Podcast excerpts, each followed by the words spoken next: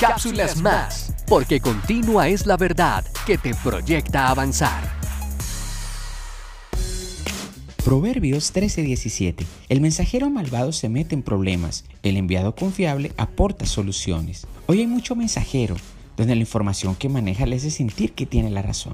Pero más que tener una razón, lo más importante es tener una buena solución en medio de la exposición. Puedes escuchar muchas posiciones y aún caer en división en muchas de ellas, pero hoy sabes cómo identificar un mensajero cuando aporta solución y no división. ¿A quién escuchas? Bendiciones.